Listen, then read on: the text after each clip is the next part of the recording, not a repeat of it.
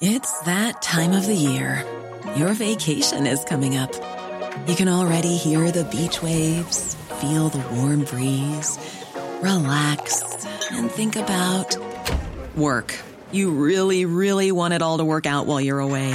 Monday.com gives you and the team that peace of mind. When all work is on one platform and everyone's in sync, things just flow wherever you are. Tap the banner to go to Monday.com.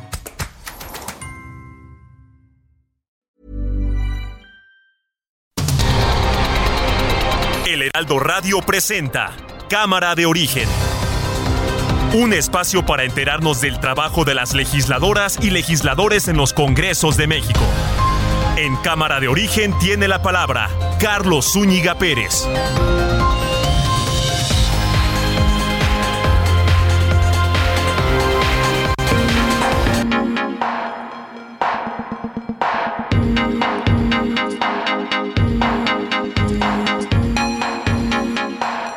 ¿Cómo está? Buenas tardes. Gracias por acompañarnos a esta nueva emisión de Cámara de Origen. Les habla Carlos Zúñiga Pérez en este día, martes 30 de agosto de 2022. Hoy en todo el país hay una serie de movilizaciones de cientos, quizá miles de familias, quienes están conmemorando así a sus desaparecidos. Según las cifras oficiales, más de 100 mil personas desaparecidas en México, personas no localizadas, que tienen a familiares, amigos, gente cercana, todavía recordándolos. La lucha de ellos es hasta tener algún dato y así van a continuar. Aquí en la Ciudad de México se ha solicitado que la glorieta que anteriormente era de La Palma y que ahora hay una huehuete que está luchando por sobrevivir, bueno, que esa glorieta sea eh, considerada como eh, la de los desaparecidos y las desaparecidas de México. Vamos a ver qué es eh, la respuesta que dan las autoridades a esta petición. Les han pedido que mejor se muden hacia la eh, estela de luz. El día de hoy también hay movilización aquí en la Ciudad de México. Se está complicando el tráfico, pero lo que estas personas quieren es que su voz sea escuchada. De esto vamos a estar, hablando el día de hoy, por supuesto. Tendremos eh, las noticias del momento y entrevistas relacionadas al quehacer legislativo. Arrancamos, como siempre, lo estamos escuchando. ¿Cómo va la información a esta hora del día? Marco Cortés, presidente nacional del PAN. Es con la fuerza de las armas con la que se sostiene una dictadura y se vienen violaciones recurrentes a los derechos humanos. Y eso es lo que no podemos permitir, porque debemos de aprender de lo que ocurre en otros países. En otros países democráticos, las policías son civiles. Diputado Alejandro Moreno, presidente nacional del PRI. Nosotros estamos firmes y listos. Al final del camino, nosotros estamos por el respeto a la ley, a la constitución, eso sí, siempre de cara al pueblo de México, sin ocultar nada. Rubén Moreira, coordinador de los diputados del PRI. Miren, la voz de Ricardo siempre en temas parlamentarios es una voz que vale la pena escuchar. Y no somos del mismo partido, aunque él tiene corazón priista. Senador Ricardo Monreal. Otra cosa, me acaban de notificar que el presidente de Morena no viene. Entonces podríamos usar ese espacio para seguir hablando. Marcelo Ebrard. Entonces la pregunta que yo le haría y le voy a hacer al señor embajador ahora que nos veamos es cuánto ha reducido Estados Unidos el tráfico ilegal de armas, porque eso está en tu programa, man. ¿Entre ustedes no hay división? Nunca ha habido. Y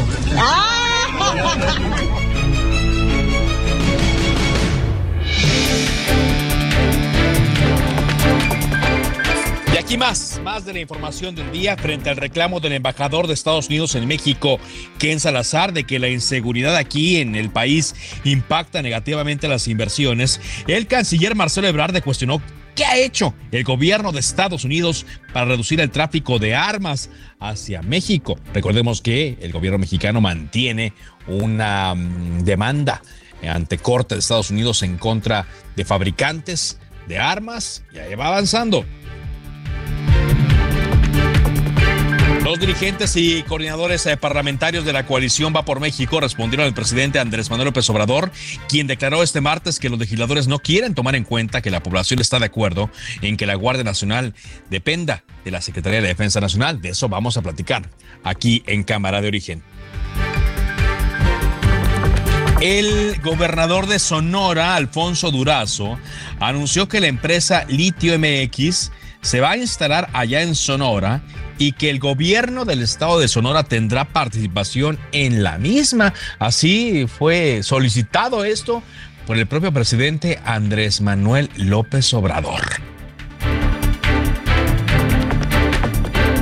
La aerolínea Interjet entró en un proceso de concurso mercantil, por lo que va a iniciar la etapa de verificar cuántos acreedores tiene y conciliar con ellos. Estos son los intentos de Interjet por eh, volver a operar y ahora teniendo al Aeropuerto Internacional Felipe Ángeles como una base de operación. Por cierto, hablando de aviones, de aeronaves, el avión presidencial José María Morelos y Pavón realizó esta mañana un vuelo desde la Ciudad de México a Guadalajara y de regreso, haciendo un recorrido de una hora con 30 minutos. Es un vuelo de mantenimiento, toda vez que pues la aeronave no, no vuela y los aviones están diseñados para andar en el aire, no para estar estacionados en tierra, y por eso hay que sacarlo de cuando en cuando. Y el hombre, este hombre que le agregó ron a unos vasos de Gatorade en un puesto donde se prepararon esas bebidas para los maratonistas el domingo pasado, ya fue identificado. La jefa de gobierno de la Ciudad de México indicó que ya iniciaron las investigaciones para dar con su paradero. Este hombre que pues le echó eh, una botella de ron a muchos vasos que estaban ahí con esta bebida hidratante y que de acuerdo a lo que han dicho los organizadores eh, fue detectada esta maniobra y la bebida no fue suministrada a ningún participante del maratón. Son las 4 eh, de la tarde con 6 minutos. Se decreta un receso. En Soriana encuentras la mayor calidad. Lleva pollo entero fresco a 37.90 el kilo. Sí, a solo 37.90 el kilo. Y la milanesa de res pulpa blanca a 159.90 el kilo. Sí, a solo 159.90 el kilo. Soriana, la de todos los mexicanos. Agosto 31. Aplica restricciones.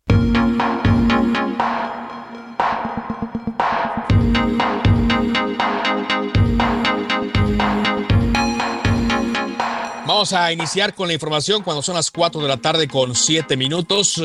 El eh, señor Ricardo Monreal había convocado a una serie de personajes el día de hoy a la reunión plenaria de Morena en la Cámara de Senadores, eh, pero poco a poco algunos fueron cancelando. Primero se supo que no iba a ir Adán Augusto López Hernández, secretario de Gobernación. Después se supo que no acudiría Mario Delgado, el dirigente nacional de Morena no acudió y tampoco eh, acudió el secretario de la Marina. Entonces, eh, los espacios fueron aprovechados, ¿no? Pero se interpreta esto como un desaire, un fuerte desaire a Ricardo Monreal Ávila, más que a los senadores. La inasistencia de algunos de estos funcionarios molestó a algunos de los senadores de Morena. Pero vámonos contigo, Misael Zavala, porque, bueno, quien sí acudió fue Marcelo Ebrard, secretario de Relaciones Exteriores, y él pues se llevó los reflectores a pesar de estas ausencias. Te escuchamos, adelante con tu reporte. Carlos, buenas tardes, te saludo, saludo también al auditorio. Efectivamente, pues en esta reunión plenaria que se realiza en la antigua casona de Jicotencatl, que reúne a senadores de Morena, también a senadores del Verde Ecologista y de Encuentro Social, pues eh, hasta este momento eh, también se cancela la eh, participación del secretario de la Defensa Nacional, Luis Crescencio Sandoval, quien estaría al lado del Gabinete de Seguridad Nacional realizando una exposición pues de todos los temas que le atañen en su sector. En este momento se está dando a conocer que el secretario de la Defensa pues no participará, tampoco participará Rafael Ojeda Durán, quien es secretario de Marina, y de acuerdo pues con la agenda del evento, el general Luis Crescencio Sandoval tenía previsto participar a las 16 horas en la reunión de los senadores morenistas. Esto se suma, como bien lo dices, Carlos, pues también a las ausencias del secretario de Gobernación, Adán Augusto López Hernández, y también al líder nacional de Morena, Mario Delgado, quienes pues también de último momento cancelaron su eh, asistencia a este encuentro que, bueno, pues hasta ese momento eh, ya el secretario de Relaciones Exteriores ya participó, Marcelo Ebrard Casaubón ya participó, también participó ya la secretaria de Economía, Tatiana Cloutier, y en estos momentos, Carlos, pues está llegando y está arribando Ricardo Mejía Verdeja, quien es el subsecretario de la Secretaría de Seguridad y Protección Ciudadana, quien estaría acompañando también a Rosa Isela Rodríguez, quien es la titular de esta dependencia, y también al comandante Luis Rodríguez Bucio, quien es comandante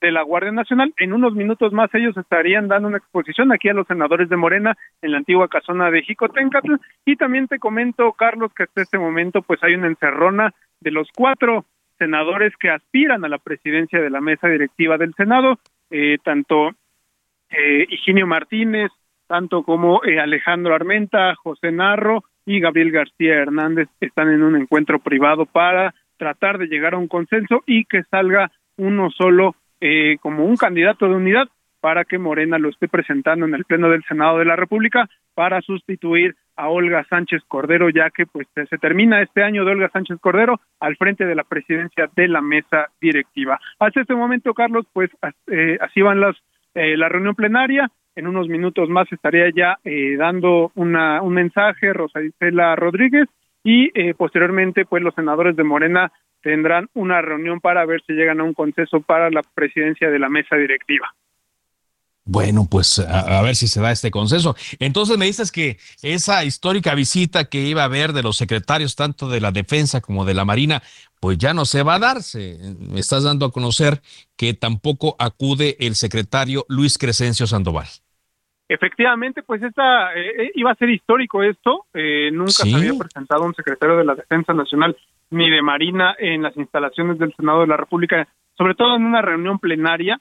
Pero eh, pues esto ya quedó rebasado, Carlos. Eh, los tanto el almirante como el general Luis Crescencio Sandoval, pues ya no estarán presentes en esta reunión plenaria y sí participará Rosa Isela en sustitución para dar el reporte, digamos, de el informe de, del tema de seguridad aquí ante los senadores morenistas. Vaya, pues entonces sí, como decía yo, es un desaire importante y eh, veremos qué menciona sobre estas ausencias el coordinador de Morena, Ricardo Monreal, que ahora busca un consenso para la selección del nuevo presidente de la mesa directiva de la Cámara de Senadores para el periodo que ya inicia pasado mañana jueves 1 de septiembre. Gracias eh, por ese reporte, Misael. Muchas gracias, Carlos. Buena tarde. Vamos a averiguar, vamos a averiguar más de esto. Bueno, son las 4 de la tarde con 12 minutos. Eh, vamos a cambiar de información porque una sala regional, la sala regional especializada del Tribunal Electoral del Poder Judicial de la Federación, determinó sancionar a 15 eh, tuiteros, pero también a la diputada de Morena, Andrea Chávez Treviño, por publicar mensajes de acuerdo a lo que dijo el tribunal en la plataforma que, de acuerdo al tribunal, incurrieron en violencia política en razón de género en contra de la diputada Gabriela Sodi Miranda. Esta acción eh, fue malinterpretada durante la conferencia del presidente López Obrador el 24 de agosto, en la que se acusó al INE de sancionar a 200 personas y de extralimitarse por multar a un periodista.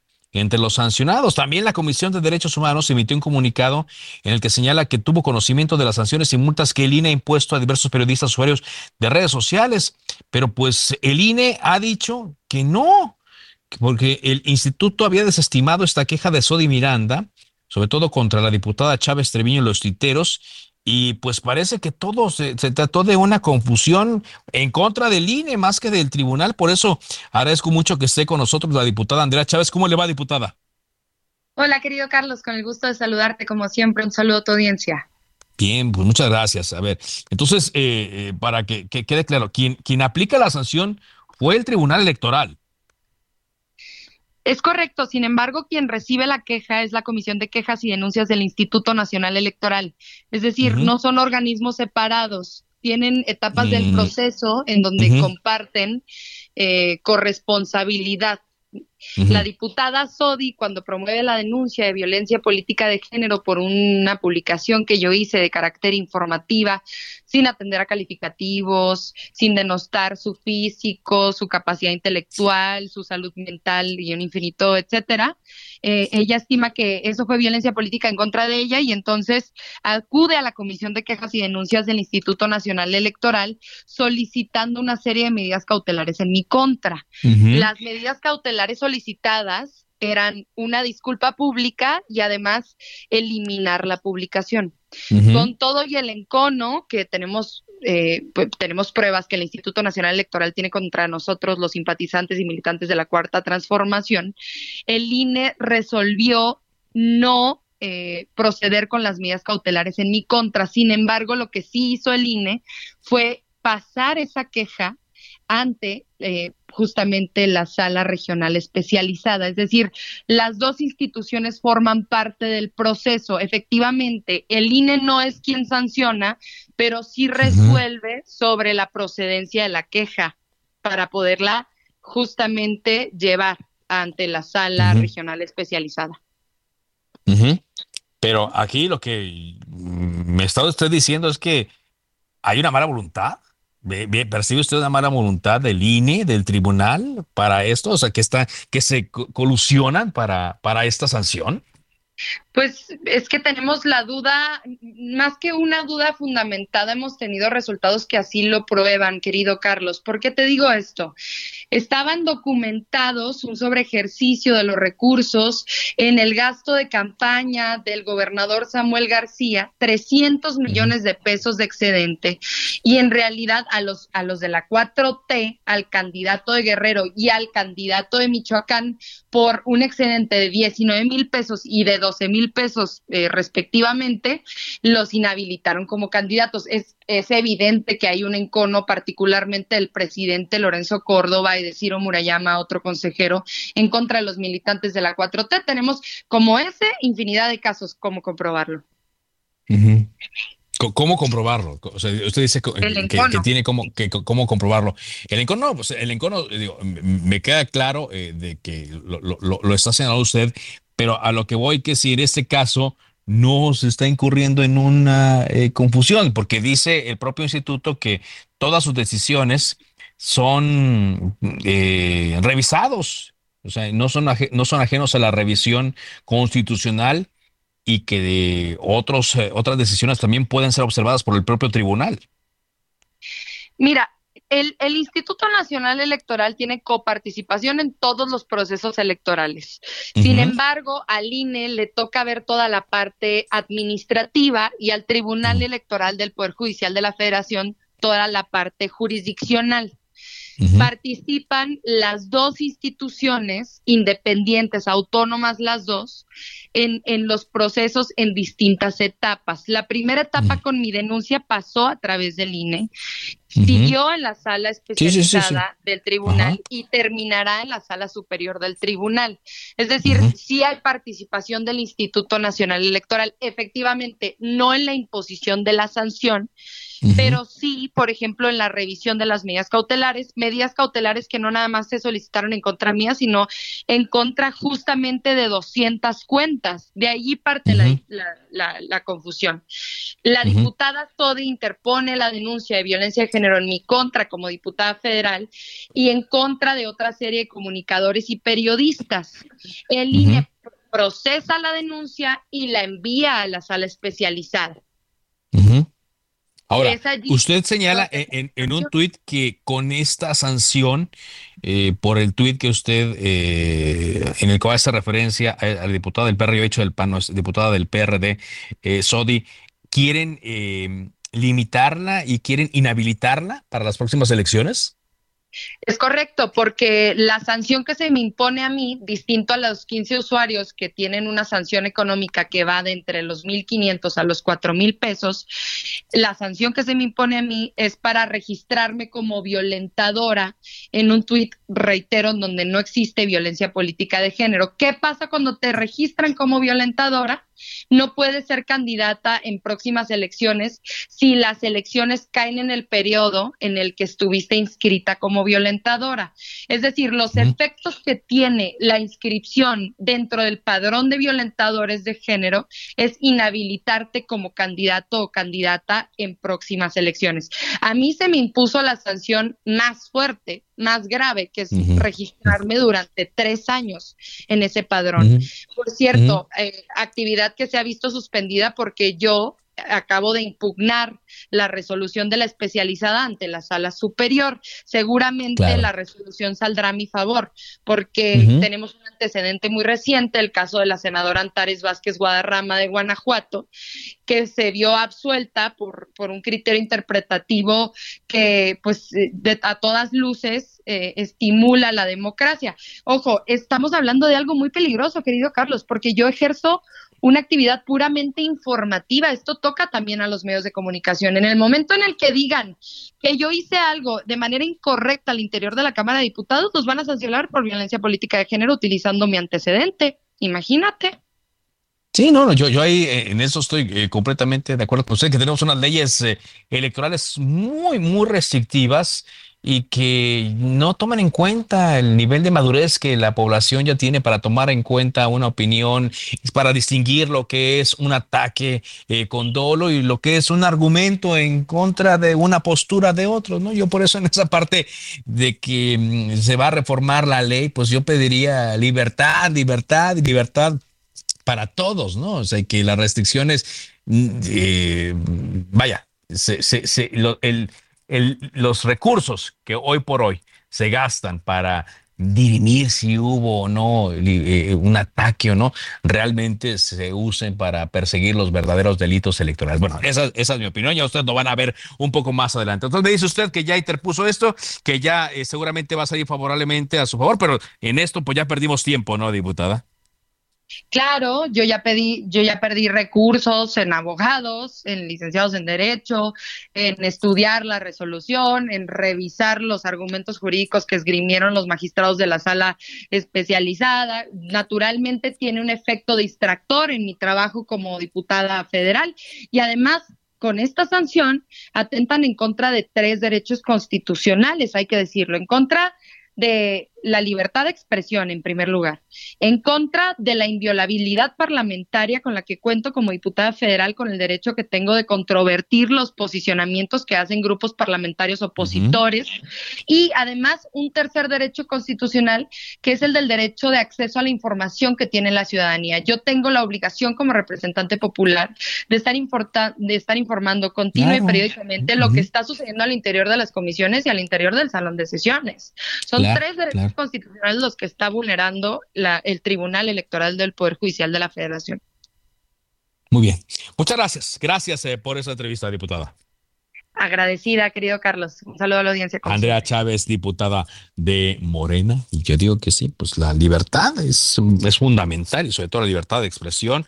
Ojalá y esto lo estén considerando también algunas de las personas que han estado empujando eh, que en la Corte se discutiera los derechos de las audiencias, etcétera, y que más bien velen por la libertad más eh, que por la censura siempre diciendo que cuidando a las audiencias. Bueno, pues estamos viendo eh, las cosas en el ámbito político también porque el senador de Morena, Armando Guadiana, senador por Coahuila, ya oficializa que quiere ser el candidato de Morena a la gubernatura en 2023. Por cierto, le está yendo muy bien las encuestas ¿eh? de electorado en general y de las de su partido. Así es que no sé si ya tomando en cuenta esta aspiración formal de Armando Guadiana, pues eh, le pueda ir bien o mejor a Morena. Vamos a estar atentos porque recordemos que Armando Guadiana pues eh, tiene, eh, no, no quiero decir un defecto, pero sí tiene una marca que es que ha trabajado muy de cerca con Ricardo Monreal y como lo escuchábamos al arranque de Cámara de Origen, pues pareciera que hoy el senador de Morena no las trae todas consigo. Bueno, eh, le comentaba yo en mi cuenta de Twitter hace una hora aproximadamente que murió Mijail Gorbachev, el último presidente de la Unión Soviética. Mijail Gorbachev falleció, de acuerdo a lo que han dicho algunos eh, mm, medios rusos, a los 91 años en el Hospital Clínico Central de Moscú. Hoy por la noche, martes, tras una larga enfermedad grave, Mikhail Sergeyevich Gorbachev murió. De acuerdo con la agencia de noticias TASS, Mikhail Gorbachev será enterrado en el cementerio de Moscú, Novodevichi, donde yacen los restos de destacados personajes de la historia de ese país y se encuentra también la esposa de Raisa Gorbachev, la esposa de Mikhail Gorbachev de nombre Raisa, muy, muy, muy famosa. Este es lo que estoy escuchando de fondo, es parte del histórico eh, mensaje donde Mikhail Gorbachev renunció a la presidencia de Rusia. El último presidente de la Unión Soviética falleció hoy. Una pausa y regresamos.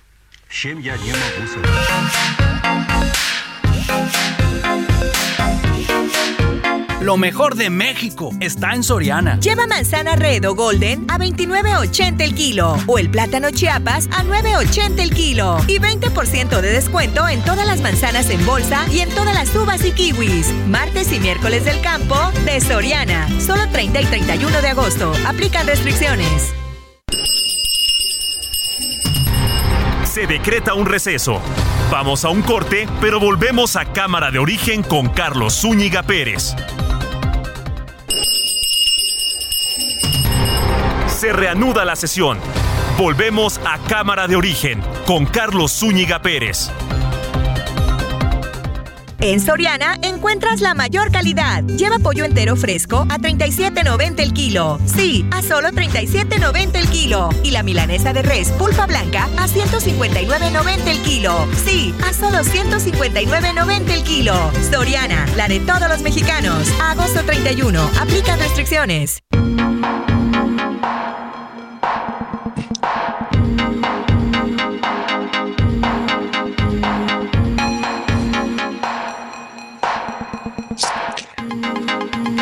Avanzamos, avanzamos eh, con la información en Cámara de Origen. Son las 4 de la tarde con 31 minutos tiempo del centro de México.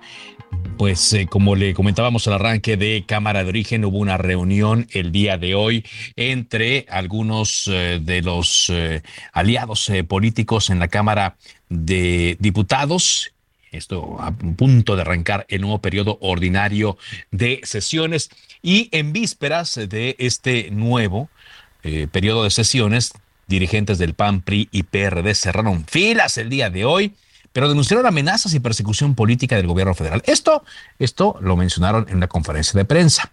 Terminando la conferencia de prensa, los compañeros se acercaron, los compañeros reporteros se acercaron con Alejandro Moreno, el dirigente nacional del PRI, y Alejandro, Alito eh, Moreno, dijo que él no tiene miedo, que no tiene miedo del proceso de desafuero. El legislador y presidente nacional del PRI eh, dice que eh, esta situación pues eh, tiene sus mecanismos, su proceso y Hey, it's Ryan Reynolds and I'm here with Keith, co-star of my upcoming film If, only in theaters May 17th. Do you want to tell people the big news?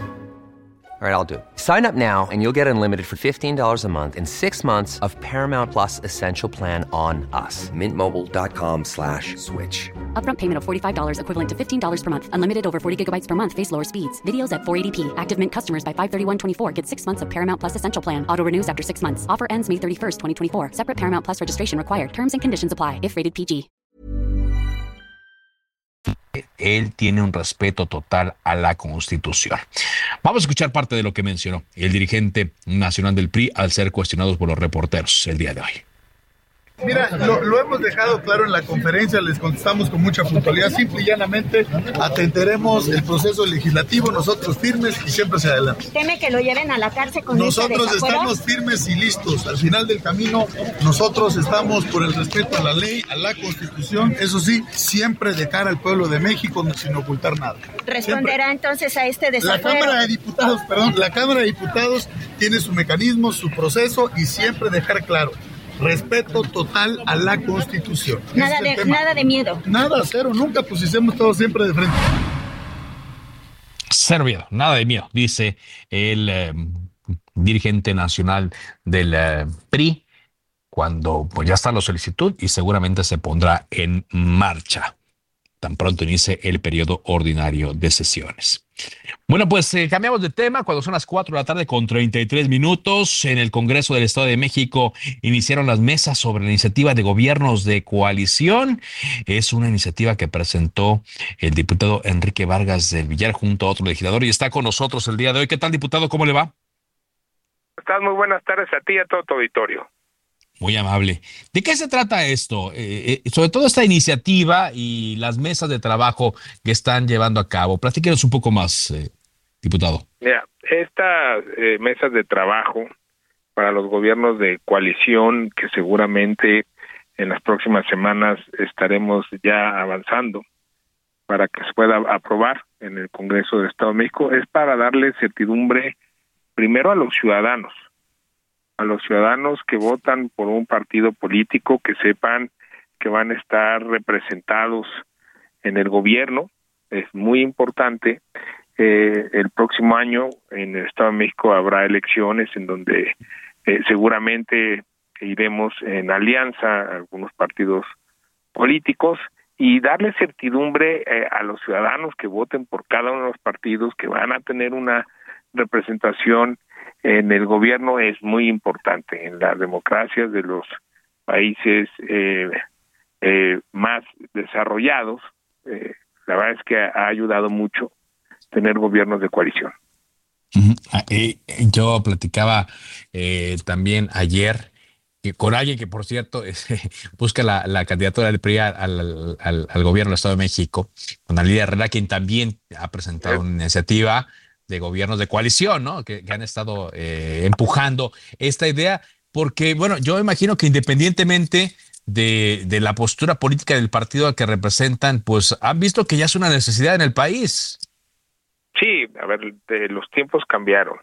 En el país la realidad política también ha cambiado desde el 2018 y obviamente pues eh, el frente va por México, va por Estado de México, Hoy en el Congreso Federal estuvieron todas las diputadas y los diputados federales de Va por México, en donde anunciaron que van a seguir defendiendo a nuestro país de, todas estas eh, iniciativas que son en contra de México. Las y los diputados del frente anunciaron que vamos juntos. Y como bien lo dices, pues sí, sí, sí es una necesidad eh, y por el bien de los ciudadanos, para poderle cerrar el paso a Morena, es ir en esta alianza. Ellos también, ellos también van eh, coaligados en, con varios partidos políticos.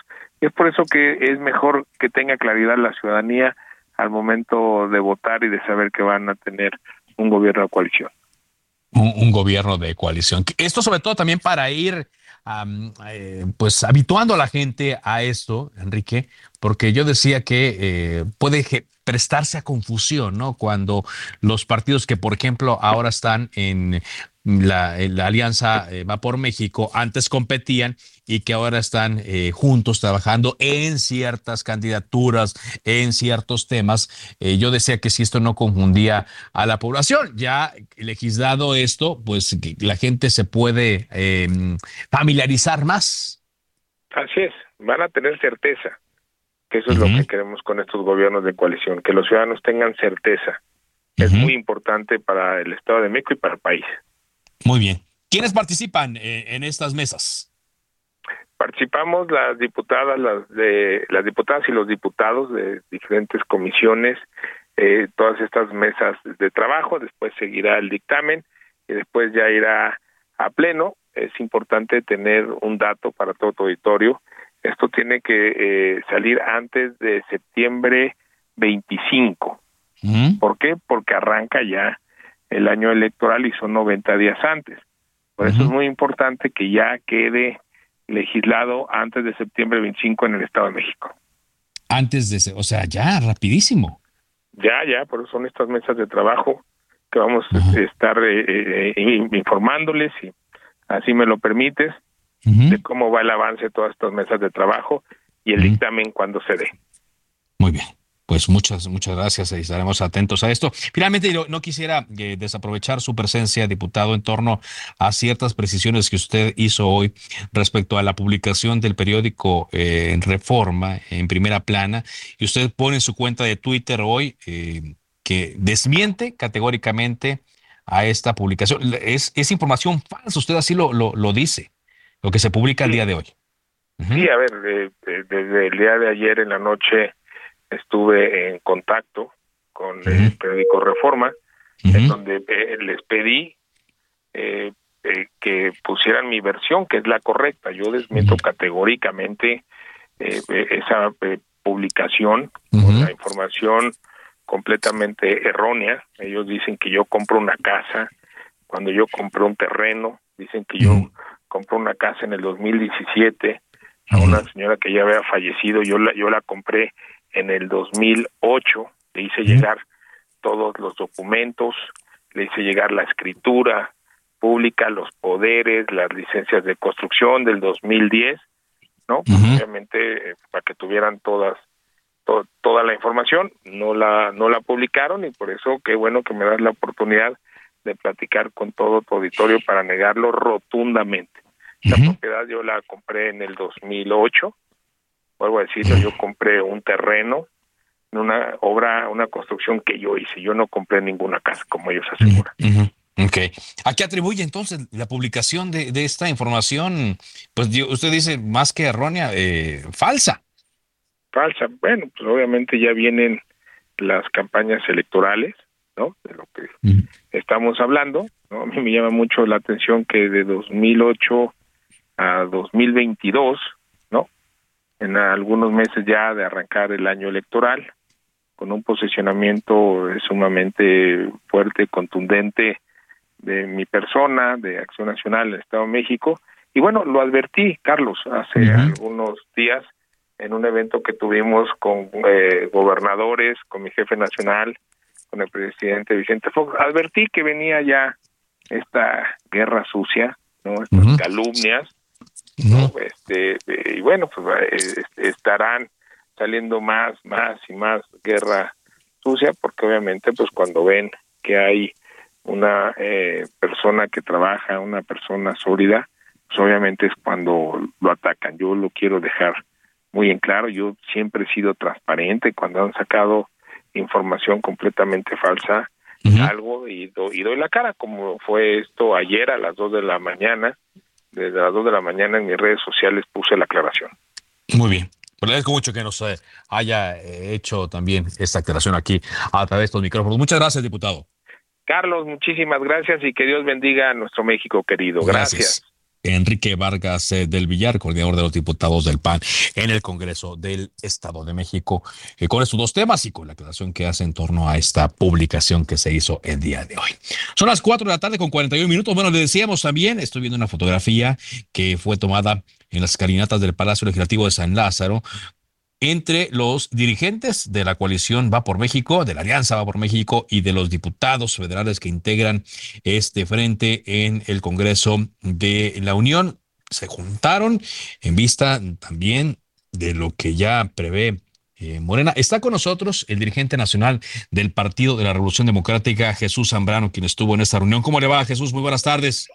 Muy buenas tardes, Carlos. Con el gusto de saludarte y a tus órdenes, como siempre. Muchas gracias. Eh, pues me, llamó la atención la información que nos enviaron nuestros compañeros reporteros que hubieron esta información porque eh, señala, va por México, cierra filas ante amenazas y persecución política de la, del gobierno de la 4T. Y ustedes cierran filas eh, ante esto. ¿Qué es lo que esperan que venga más adelante, eh, luego de que ya cuando menos han movido sus fichas y señalan cómo piensan manejar, por ejemplo, entre Morena y sus aliados políticos, el traspaso de la Guardia Nacional a la Sedena? ¿Qué piensan que puede venir, Jesús? Sí, eh, Carlos. cerramos filas en primer lugar para trabajar juntos eh, en eh, todo lo que son los asuntos legislativos que van a caer, que ya han anunciado que llegarán en cosa de horas o días allí a la Cámara de Diputados en eh, lo que se refiere a reforma electoral y a la Guardia Nacional de su pretendido traspaso a la Secretaría de la Defensa Nacional, sabiendo que la Constitución no lo permite per se a través de leyes eh, secundarias, sino eh, que tendría que haber una reforma constitucional para que eso pueda darse, si no, la ley pues resulta inconstitucional, resulta violatoria. De lo que dice abiertamente la Constitución en el sentido de señalar que la Guardia Nacional es un órgano de carácter civil que deberá ser dirigido, aunque no esté siendo desde su fundación prácticamente, eh, de mm, desde el principio de ser dirigido por eh, militares y en un 80% está conformado por militares y además con un transitorio en la ley que señala que el ejército podrá, como tal, como ejército nacional, participar en acciones de combate contra la inseguridad hasta marzo del 2024, pero el presidente, eh, pues, eh, incapaz de reconocer que la Guardia Nacional no ha funcionado y no es un problema de oponernos a que los militares participen en actividades de seguridad pública en situaciones extraordinarias como las que estamos viviendo ahora en, distintas partes del país, sino eh, con, tiene que ser, dice la Constitución, con objetivos claros por tiempo determinado, etcétera, y bajo el mando de civiles. Y aquí ahora lo que quieren hacer es pasar todo allá a la Sedena y además en un escenario en el que no se han destinado ni un solo recurso para fortalecer a las policías civiles, estatales y municipales. Entonces, pues...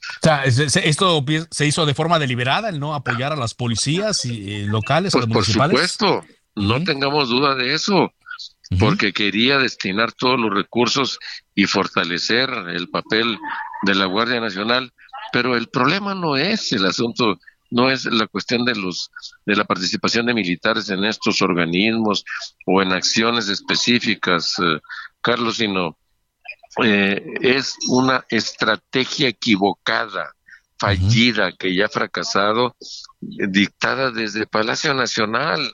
No son los militares.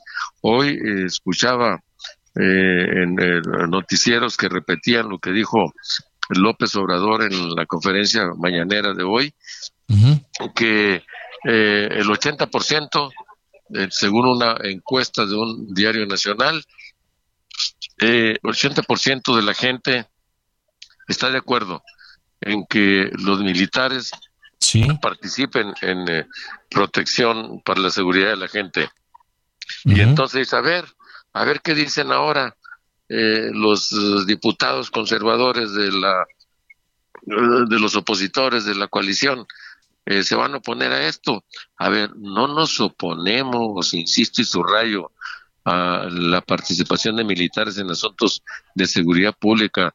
A lo que nos oponemos es a que se militarice el país haciendo que todo dependa de los militares y que eh, además actúen sin estar sometidos a las autoridades eh, civiles, a mandos civiles y además eh, planteando la necesidad de que se fortalezcan las policías estatales y municipales que hasta ahora les han negado todo presupuesto. Desaparecieron eh, eh, los recursos que estaban en lo que se conocía como Fortaseg, que son los fondos para el fortalecimiento de la seguridad a estados y municipios. Los desaparecieron durante dos años consecutivos, incluyendo a este. Entonces, ¿cómo le van a hacer los estados y municipios para capacitar y equipar y calificar, etcétera, a sus policías. A esto es a lo que nos oponemos. Y desde luego en medio de todo esto, eh, pues hay un ambiente de persecución política, de querer acabar denostando a los opositores eh, políticos. Mm, pues ahora ya lo retomó ese discurso en medio de esto de la de lo de la Guardia Nacional, presidente, diciendo ellos son los que se oponen y no quieren. Darle seguridad a la gente. Sí, sí queremos darle seguridad a la gente, pero no sobre la base de la militarización del país. Ajá. Pero ahora, eh, lo que ustedes mencionan el día de hoy, luego de esta reunión entre los legisladores y los dirigentes de la Alianza por México, pues este ambiente que señalan de, de amenazas y, de persecución, lo que pues es, es una combinación bastante peligrosa, Jesús. Por supuesto que sí, eh, Carlos, eh, porque quieren desbaratar, quieren dislocar a la coalición. Saben que somos el riesgo mayor mirando hacia el 23 y especialmente hacia el 24, las elecciones presidenciales y legislativas en general. Entonces, buscan encontrar al eslabón más débil al que se le puede pegar para de ahí hacer que la coalición se eche para atrás y ya no sigamos caminando juntos. Este es el asunto de, de, fondo que está aquí. Entonces, se avientan, se lanzaron contra el a pedir su desafuero, en medio además de, de, una ley que no está muy clara en su aplicación. Eh, quieren, eh, ya han anunciado que van contra otros uh, coordinadores parlamentarios de la oposición y luego quieren meter fast track, es decir, en un trámite expedito hasta con dispensa de trámites, eh, todo lo de la reglamentación de la Guardia Nacional sin pasar por reformas constitucionales cuando saben que eso es absolutamente inconstitucional. Ajá, ajá, es inconstitucional, pero eh, lo dijo el presidente y usted lo mencionaba hace rato. Eh, piensa que con el respaldo de la gente, a pesar de que no está contemplado en la Carta Magna, pues lo, pueden hacer. Y es el principal desafío, en el primer desafío que van a tener tan pronto inicie este periodo ordinario. Jesús, eh, eh, ¿cómo piensan eh, ustedes enfrentar esto? Amén de que eh, refrenda hoy la coalición. No sé si se van a, hacer acompañar de expertos. ¿Cómo le van a hacer?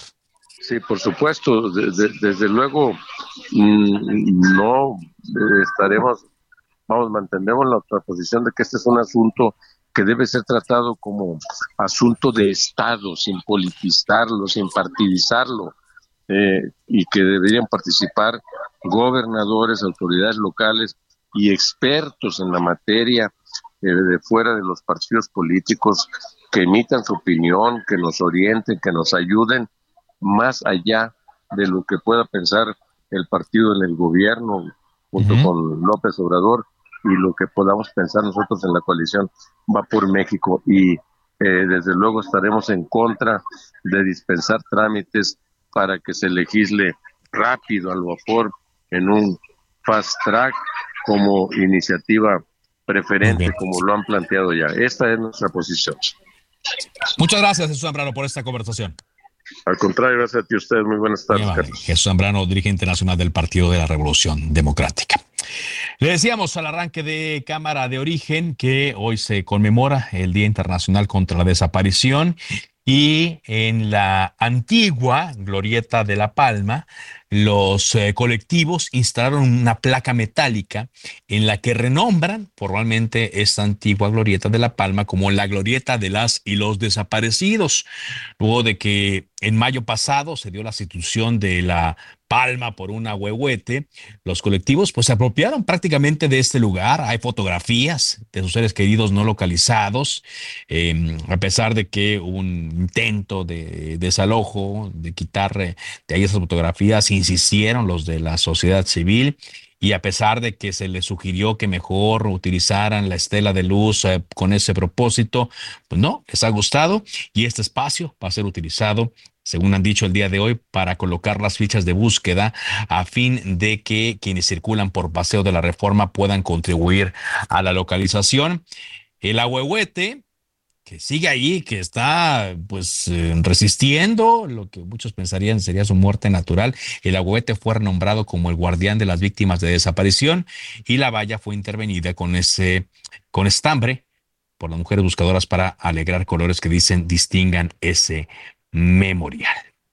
Vámonos, eh, por cierto, contigo, Mario Miranda, reportero de Heraldo Media Group, con información del día de hoy en Marina Nacional, un bloqueo que se dio el día de hoy en esta importante arteria. Cuéntanos. ¿Qué tal, Carlos? Buenas tardes. Pues te informo que un grupo de aproximadamente 100 vecinos de un edificio ubicado en el número 202 de la calle Lagos Xochimilco de la colonia Náhuatl se manifiestan bloqueando la avenida Marina Nacional al cruce con la bahía de San Hipólito. Los manifestantes piden que se les restablezca el servicio de energía eléctrica en sus departamentos. Son 250 departamentos los que se quedaron sin luz, aparentemente porque no han pagado y deben más de un millón y medio de pesos.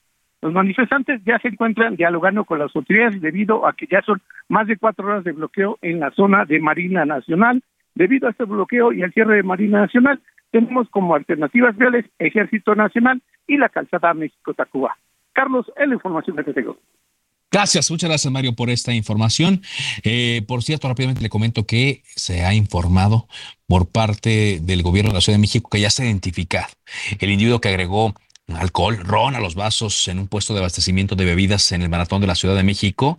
A pesar de que esta persona borró sus redes sociales, ya fue identificado gracias a la misma comunidad de corredores que informó sus datos a el Indeporte de la Ciudad de México. Qué cosas no pasan aquí en, en México y ya ni siquiera estas carreras tienen respeto. Le comento también rápidamente que entre el 1 y el 25 de agosto de 2022, la Secretaría de la Función Pública sancionó a nueve proveedores del sector salud con base en la Ley Federal Anticorrupción en contrataciones públicas que castiga las acciones de simulación y evasión de reglas para obtener ventajas y beneficios en las contrataciones públicas. El órgano interno de control en el Instituto de Seguridad y Servicios Sociales de los Trabajadores del Estado impuso inhabilitaciones para que las dependencias y entidades de la eh, Administración Pública Federal, las empresas y otras instancias se abstengan de aceptar propuestas o celebrar contratos con las compañías y además les impuso sanciones económicas que suman 902 millones 187 mil pesos. Las conductas han provocado afectaciones, dicen, a la libre participación, transparencia, igualdad y mejores condiciones para el Estado. De esta forma llegamos a la parte final de Cámara de Origen. Gracias eh, por habernos acompañado. Le invito a que sigan la sintonía de Heraldo Radio. Enseguida, referente informativo. Mi nombre es Carlos Ulliga Pérez. Por ahora es cuanto. Buenas tardes.